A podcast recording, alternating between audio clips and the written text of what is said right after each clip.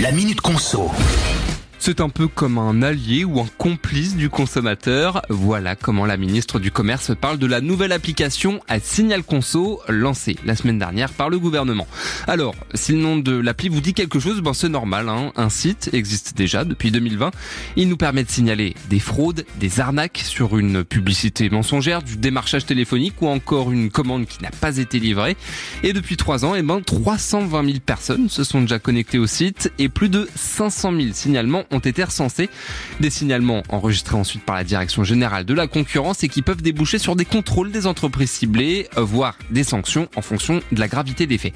Mais maintenant, avec la nouvelle appli, plus besoin d'attendre d'avoir un PC près de chez soi pour se connecter sur Signal Conso, tout se fait de sa poche et de son smartphone. En revanche, pas de grosse révolution, hein, si ce n'est une future mise à jour pour la prochaine Coupe du Monde de rugby ou les JO 2024, quand l'appli sera disponible en anglais.